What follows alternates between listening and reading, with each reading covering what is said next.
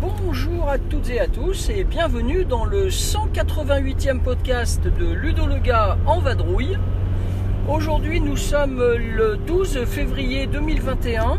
Euh, la neige est attendue par chez nous, hein, à hauteur de 15 cm peut-être. Je sais qu'il y a beaucoup de neige en France ces derniers jours également.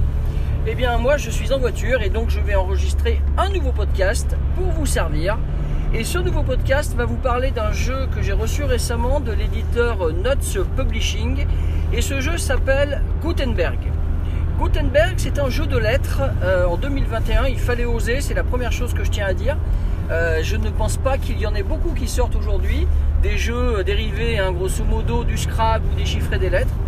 Mais je vais revenir en détail hein, sur le fonctionnement et pourquoi ce jeu est séduisant. Et bien en tout cas voilà donc Nuts Publishing hein, a édité en version française euh, un jeu original donc de Robin David euh, sorti chez Osprey Games euh, si je ne dis pas de bêtises en 2019. Alors qu'est-ce que c'est que ce Gutenberg? Et bien dans Gutenberg vous allez euh, essayer de réaliser des mots qui vont vous rapporter le plus de points. En tout cas il va falloir réussir à faire cela à la cinquième manche. Donc euh, vous devinez déjà que c'est un jeu où il y aura 5 manches. Lors de chacune des 4 premières manches, vous allez collecter euh, des cartes via un draft. Donc c'est un jeu de lettres et de draft. Et vous allez en collecter donc 5 cartes. En fait, vous avez une main de 5 cartes. Vous faites tourner une, euh, enfin vous en gardez une et vous faites tourner les 4 restantes par la gauche. Puis après, vous en gardez une deuxième dans la main précédente de votre voisin de droite et vous refaites partir à gauche les trois cartes que vous n'avez pas conservées et ainsi de suite jusqu'à avoir une main de 5 cartes. Avec cette main de 5 cartes qui va comporter que des lettres, euh, consonnes ou voyelles, eh bien vous allez essayer de construire un mot. Alors jusque-là, rien de révolutionnaire. Mais là où le jeu devient malin comme tout, c'est qu'au milieu de la table, il y a, euh, un peu comme euh, une version du poker euh, dont j'ignore le terme, eh bien il y a de- deux cartes de lettres supplémentaires qui sont communes, donc utilisables par tous les joueurs, et qui sont également des consonnes ou des voyelles. Et vous avez une lettre voyelle obligatoire, puisqu'il y a un deuxième paquet de cartes qui s'appelle voyelle.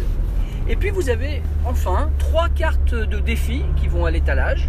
Et ces cartes de défi vous permettront de récupérer des bonus si vous réussissez à réaliser un défi à la fin de la manche. Alors, par exemple, vous avez 5 cartes euh, dans votre main et vous voyez qu'au milieu de la table, eh bien, il y a la fameuse voyelle qu'il vous fallait pour augmenter la longueur de votre mot, ou en tout cas pour créer le mot, euh, qui vous permettra de faire beaucoup de points, puisque les points sont euh, notés sur chaque carte. Et bien à ce moment-là, vous allez pouvoir les utiliser, mais vous ne prenez pas les cartes communes, elles restent au centre de la table pour tous les joueurs. Et donc le même, les, différents joueurs peuvent très bien utiliser les mêmes cartes, ce n'est pas un souci. Lorsque vous avez créé votre mot dans votre tête et vous l'avez préparé dans votre main avec une partie ou toutes les cartes que vous aviez eues, eh bien vous allez à tour de rôle afficher votre mot sur la table. Donc par exemple, si vous avez écrit le mot, euh, je sais pas moi, lapin, si vous avez écrit le mot lapin en utilisant une ou plusieurs lettres communes, eh bien il y aura des trous dans votre mot, mais ça c'est pas grave.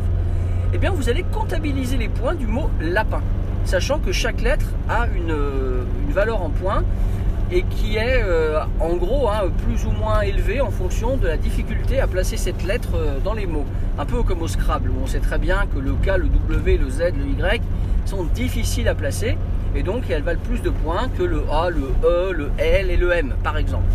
Et bien là c'est à peu près pareil dans, euh, Gutenberg. Vous allez devoir euh, essayer de construire un mot qui fait beaucoup de points. Mais plusieurs originalités. La première originalité, c'est que la répartition des points sur les lettres n'a pas été faite au hasard, évidemment, et ne respecte pas la répartition qu'on trouve dans le jeu, euh, comme le Scrabble, euh, donc avec notamment euh, la lettre, euh, la lettre Z. Et bien ici, elle ne vaut, je crois, que 5 points, et non pas autant de points qu'au Scrabble qui devait être à 10. Et pour quelle raison? Ben, Tout simplement parce que l'éditeur français, hein, donc Notes Publishing, a voulu se pencher sur cette notion de répartition afin de, de- coller, on va dire, à la réalité. Et lorsque vous savez que dans ce jeu, on peut très bien créer des mots qui sont construits à partir de la conjugaison, comprendrez facilement que le Z, qu'on retrouve dans toutes les terminaisons au présent de tous les verbes lorsqu'on le conjugue à la deuxième personne du pluriel, par exemple, vous dormez, le Z, eh bien évidemment le Z il est facile à placer, donc il ne rapporte pas autant que dans le Scrabble. Euh, et euh, voilà, c'est peut-être euh, à l'époque du Scrabble qu'il aurait fallu revoir cette valeur du Z. Enfin, en tout cas, dans, Gutenberg, eh bien, vous allez essayer de créer le mot qui fait le plus de points. La deuxième originalité, c'est que lorsque vous créez un mot, vous avez le droit d'utiliser n'importe laquelle des lettres qui est sur une carte et compter et la compter comme une lettre double. Je m'explique. Si par exemple vous avez écrit le mot euh, pelleté, une pelletée de quelque chose, pelleté, il y a deux L qui se suivent, donc une lettre double, eh bien vous n'en avez besoin que d'un. Il vous suffira donc de mentionner qu'il y a le L et donc vous pouvez le compter deux fois. Enfin, vous ne le comptez pas en valeur deux fois, vous le comptez qu'une fois, mais vous comptez, euh, euh, enfin vous n'aurez pas de faute d'orthographe, on va dire. Ça doit d'ailleurs résoudre des soucis à ce niveau-là, puisque euh, avec les lettres doubles et le fait qu'il n'y a pas les accents non plus, eh bien on est très à l'aise, même si on n'est pas les meilleurs en orthographe.